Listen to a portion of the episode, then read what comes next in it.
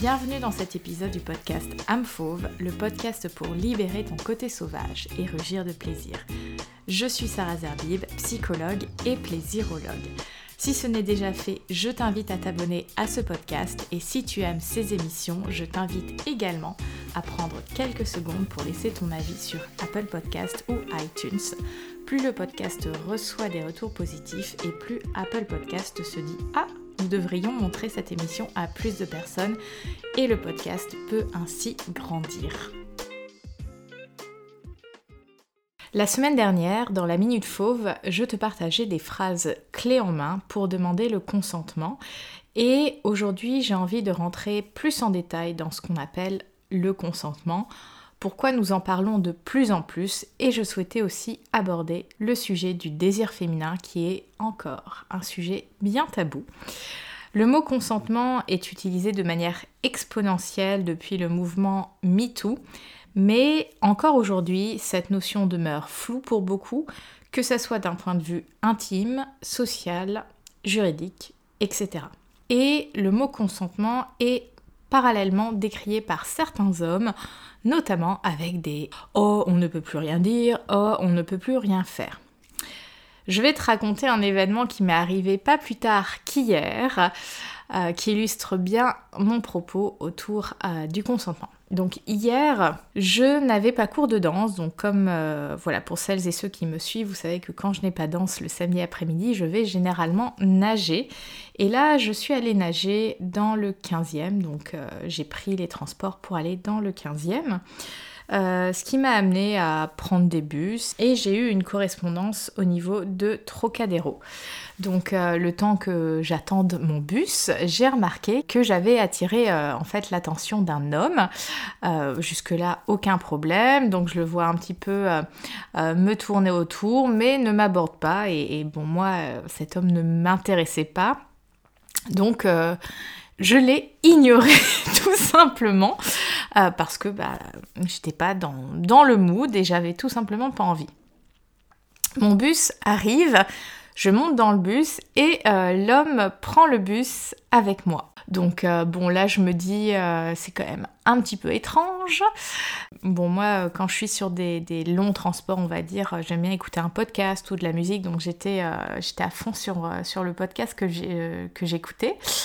Je descends au niveau de Beaugrenelle. L'homme descend au niveau de Beaugrenelle et à peine je fais quelques pas en sortant du bus pour me rendre à la piscine, il m'aborde, donc là euh, je me suis bon je vais euh, jouer euh, la carte de l'humour et lui dire bah vous m'avez suivi jusqu'à maintenant, c'est quand même un petit peu étrange. Et bon voilà il, il, bafouille, il me dit que non il venait dans le quartier, qu'il ne connaît pas bien Paris, qu'il est de, de banlieue et que voilà.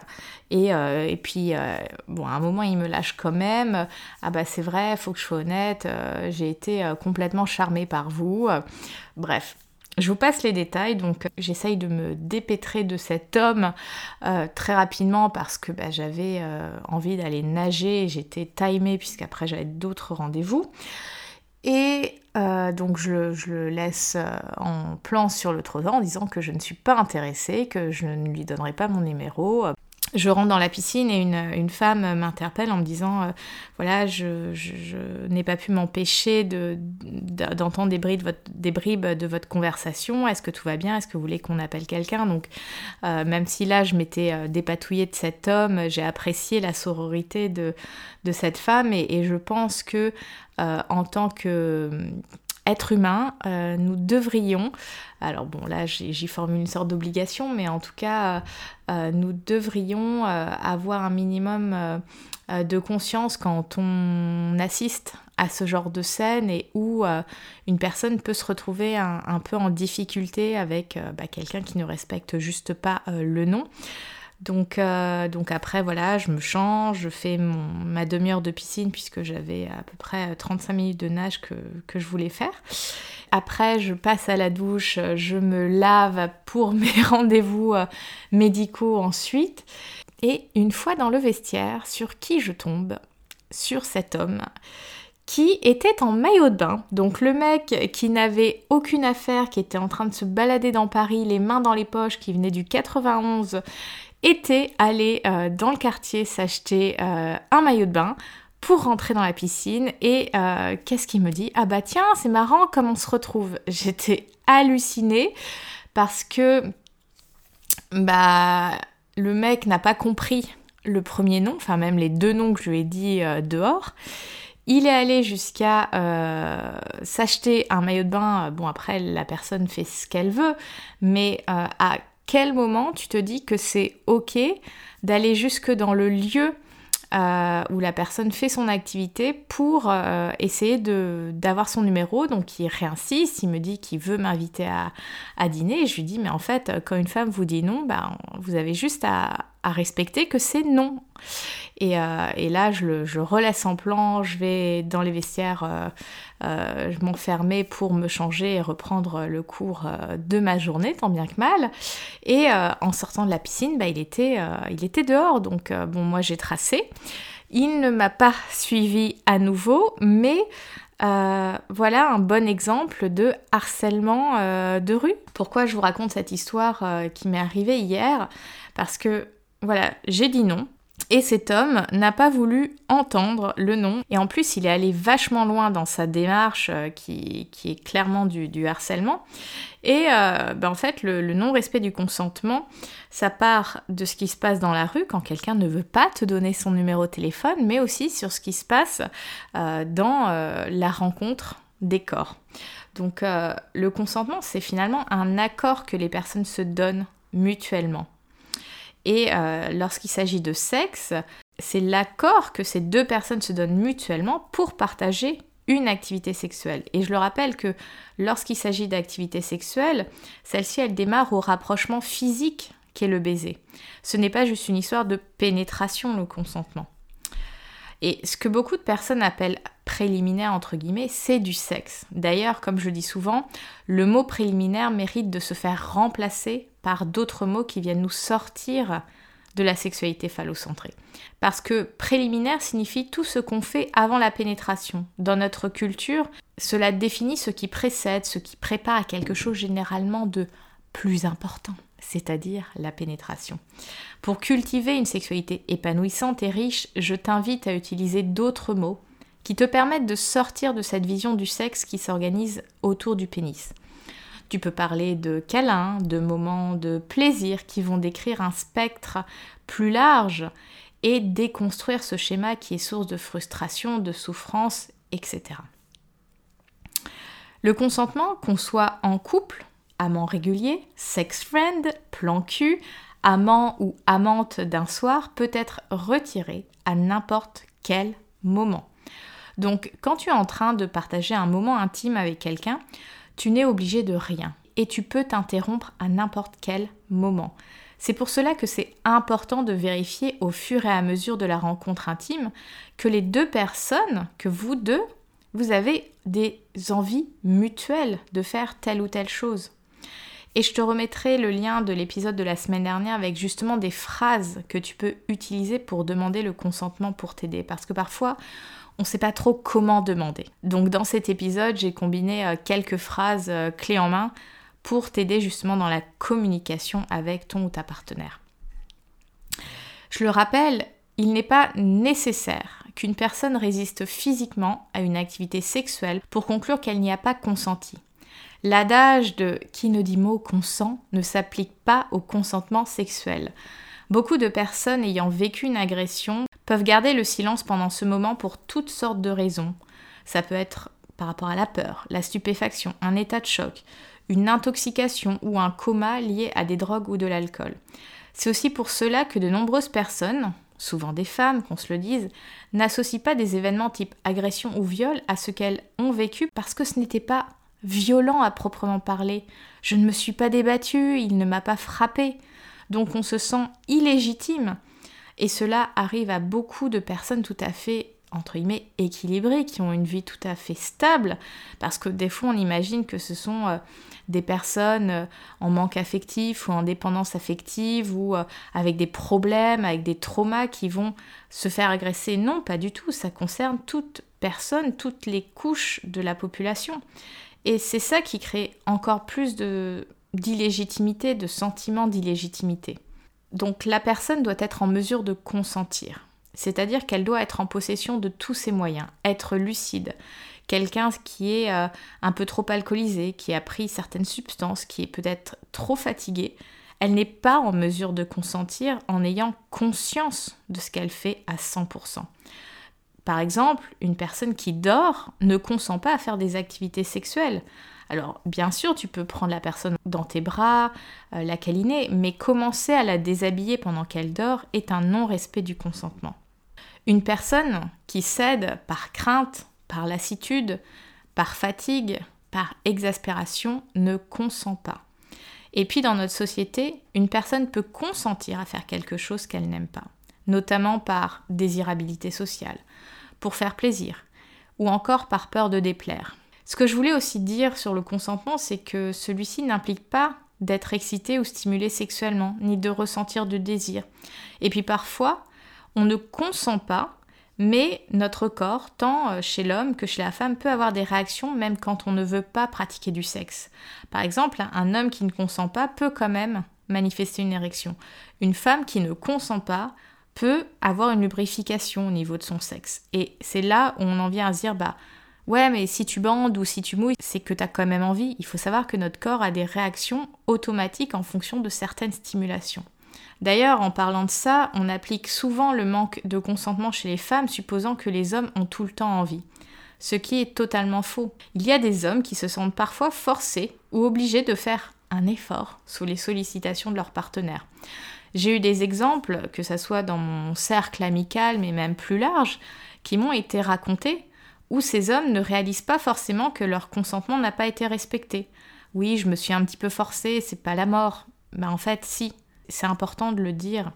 Et le consentement va toucher le fait de pratiquer ou pas du sexe ensemble, mais aussi, on l'oublie parfois, les moyens de contraception. Le consentement touche les moyens de contraception. Céder sur le préservatif est un non-respect du consentement. Un homme qui dit qu'il va mettre un préservatif et finalement pénètre sans le préservatif, ou alors la situation où le rapport commence avec un préservatif puis l'homme le retire et pénètre à nouveau sans être équipés d'un préservatif peuvent être qualifiés de viol par la loi. Le préservatif, pour moi, ça ne devrait pas être une option, c'est obligatoire. Euh, même si on a un autre moyen de contraception euh, pour les grossesses, si on n'a pas défini les conditions du couple, si on n'a pas euh, partagé des résultats de moins de 3 mois et qu'on est dans un contexte d'exclusivité sexuelle, le préservatif est un must-have. Il nous protège dans tous les sens du terme. il y aura toujours des hommes pour dire oui mais je débande avec des préservatifs, oui on sent moins les choses, mais maintenant il y a tellement de marques, de matières, euh, d'effets sur les préservatifs que chaque pénis peut trouver son préservatif. D'ailleurs, quand, un homme va sortir cet argument, c'est une excuse et une très mauvaise parce qu'on peut même faire aujourd'hui des capotes sur mesure. Il y a énormément de marques qui développent des formulations très naturelles, des préservatifs extrêmement fins, euh, différents goûts, différentes textures, donc il y en a vraiment pour tout le monde. Alors, pourquoi le consentement est une notion si difficile à entendre dans nos sociétés? Depuis l'Antiquité, l'activité sexuelle renvoyait à une action sûre, marquant le privilège pénétratif d'un dominant, généralement l'homme, n'est-ce pas, sur un sujet dominé, subordonné, tel qu'une femme, un esclave ou un jeune garçon. Dans la loi était même inscrit le devoir conjugal, donc oui, il n'y avait pas d'autonomie, notamment sexuelle, chez les femmes. Et l'idée de devoir conjugal a été retirée finalement très récemment je crois que c'est dans les années 80 qu'on a commencé à parler de, viol conjugal, donc finalement c'est très très récent sur l'histoire de l'humanité. Et euh, lorsqu'il s'agit d'activité sexuelle, lorsqu'il s'agit de femmes, la virginité est un enjeu. La femme se devait de se préserver jusqu'au mariage, qui la faisait devenir d'une certaine manière propriété de son mari. Le sexe a été et est encore synonyme de tabou, de péché, de quelque chose de mal dont il faut se défendre la femme ne devait pas se mettre dans une position désirante. Elle ne devait pas désirer. L'éducation pour les filles, d'ailleurs, transmettait l'idée que les femmes respectueuses, entre guillemets, n'exprimaient pas d'envie, n'étaient pas intéressées par le sexe. Le seul intérêt du sexe était la reproduction, le fait d'enfanter. alors que l'être humain fait partie des espèces, des quelques espèces qui pratiquent le sexe pour le plaisir et pas que pour la reproduction. Mais comme j'ai pu déjà le dire dans le podcast, la sexualité et le peu d'éducation sexuelle que nous avons reçu étaient de l'ordre de prévenir les grossesses, de faire attention notamment aux IST MST. Il n'était jamais question de plaisir, de consentement, de communication au sein de la rencontre intime. Donc une femme se devait de désirer des enfants mais ne devait pas désirer le sexe. C'est pour cela que quand j'ai fait mon sondage en story, peut-être que tu l'as vu passer, euh, je demandais au sein de mes abonnés, notamment au moment où j'ai fait le premier podcast sur le consentement la semaine dernière, euh, j'avais fait un sondage sur euh, tu préfères te sentir désiré versus je préfère qu'on me demande à chaque étape. Et plus de 80% ont répondu qu'elles, alors je féminise parce que la majorité étaient des votantes, qu'elles préféraient se faire désirer. Mais finalement, comment expliquer ce résultat que sur les votants, les votantes, 80%, plus de 80% expriment le fait que je préfère être désiré versus on me demande mon autorisation? Alors, effectivement, nous avons grandi sur ce terrain où une femme respectueuse ne parle pas trop de sexe, ne le sollicite pas, bref, est dans une posture de je réponds, me soumets au désir de l'autre et généralement au désir de l'homme. Mais aussi parce que nous avons été biberonnés avec des contenus culturels et artistiques qui enveloppent de romantisme ces moments où l'homme s'impose, te plaque contre le mur pour t'embrasser, te déshabille de force. Donc nous avons intégré cette référence comme étant une norme, voire comme étant désirable. Qui n'a jamais dit il sait ce qu'il veut lui?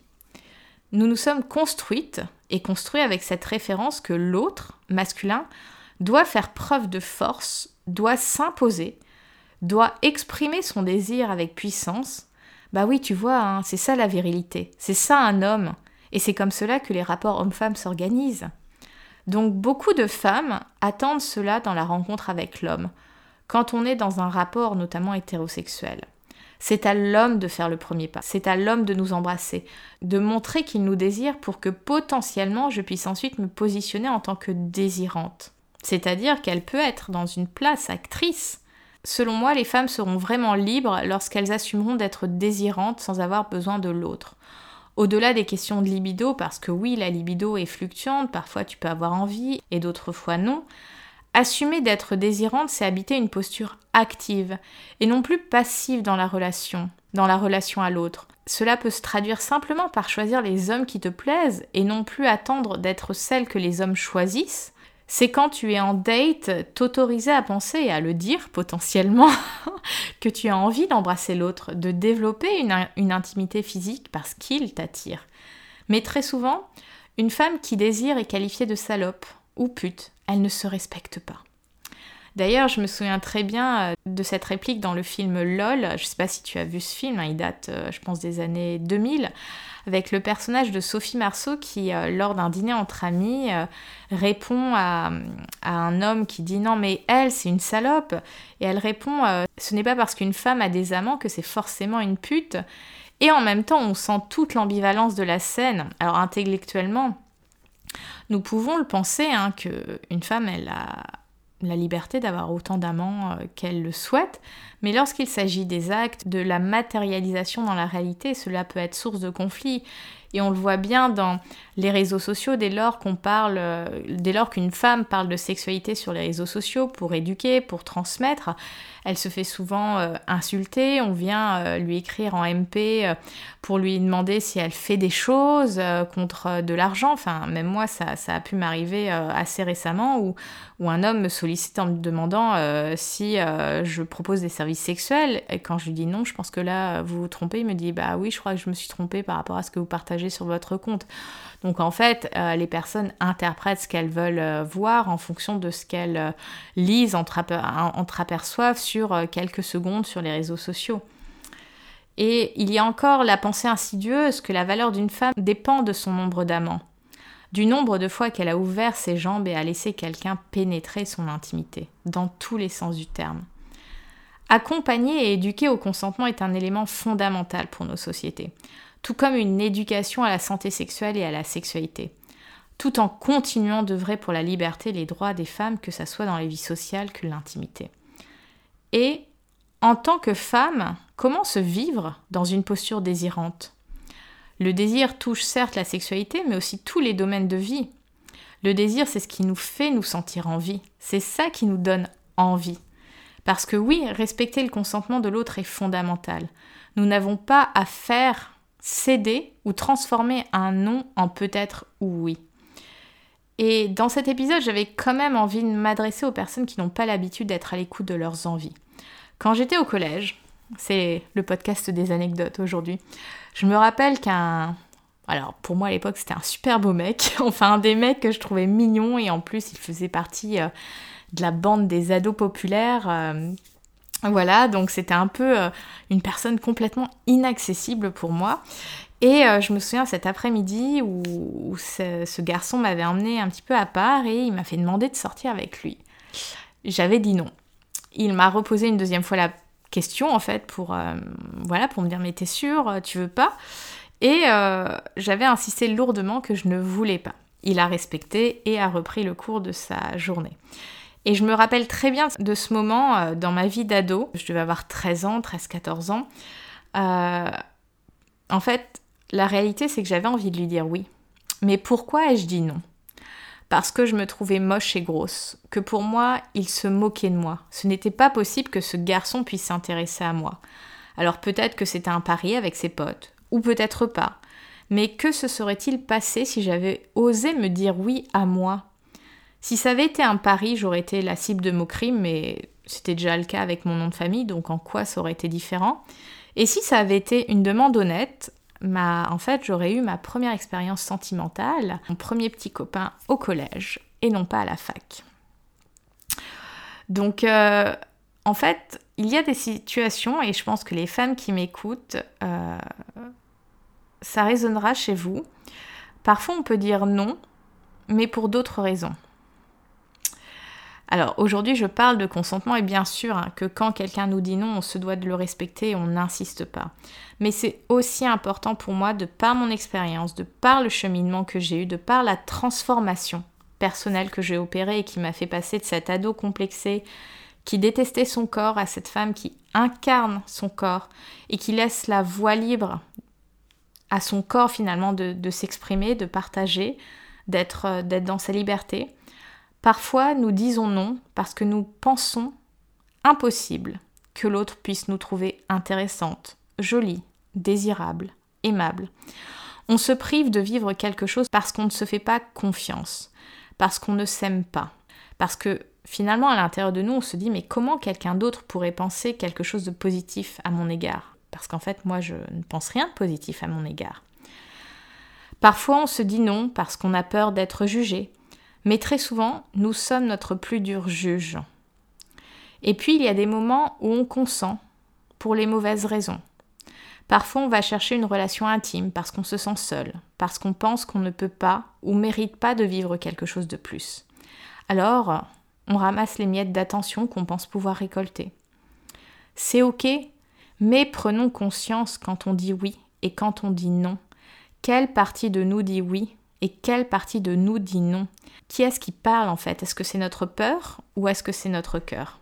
Avec cet épisode, j'ai envie de t'inviter à être dans cette exploration et conscience de toi. Quand tu dis oui, que ça soit un vrai oui, et non pas un oui par défaut ou un oui de, peur de, de perdre une place ou d'être rejeté. J'ai envie que tu éprouves réellement ton désir. Quand tu dis non, j'ai envie que tu saches pourquoi tu le dis. Ça peut être par un manque d'envie, mais que si tu te dis non par peur du jugement, du rejet ou autre, d'aller explorer cela et en prendre soin. C'est ok de dire non parce qu'on a peur d'être rejeté, parce qu'on a peur d'être jugé, mais d'aller chercher à comprendre ce qui se passe. Pourquoi je me juge, pourquoi je me rejette, pourquoi euh, je ne m'autorise pas à vivre quelque chose que j'ai envie de vivre? Donc prends soin de ça, va décortiquer, va chercher, va comprendre. Osons apprendre à nous connaître, osons nous écouter, osons communiquer sur nos envies et nos désirs, et laissons l'espace à l'autre pour exprimer les siens si il ou elle a envie de partager cela avec nous. Et si c'est non, c'est ok. Ça ne change en rien le fait que nous sommes des êtres merveilleux et que nous méritons le meilleur. Voilà ce que je souhaitais partager avec toi aujourd'hui. Si tu souhaites témoigner de ton expérience à ce sujet, sache que tu peux m'écrire sur les réseaux et plus spécifiquement sur Instagram, donc sur mon compte Amfauve, A-M-E-F-A-U-V-E. -E. Instagram, comme tu le sais, c'est l'espace où je connecte le plus avec les personnes qui me suivent, donc tu peux m'écrire et je poste quasiment tous les jours pour te faire vivre une vie en version fauve. Et si tu as envie d'en savoir plus sur la méthode et que tu souhaites euh, te libérer, euh, de tes blocages, de tes traumas, que tu as envie de vivre une vie plus alignée, plus vibrante, je te laisse un lien pour réserver ton appel de découverte avec moi dans la description de cet épisode. Je te souhaite une excellente journée, un très bon 1er mai et te laisse avec mon slogan préféré, libère ta version fauve et rugis de plaisir. À bientôt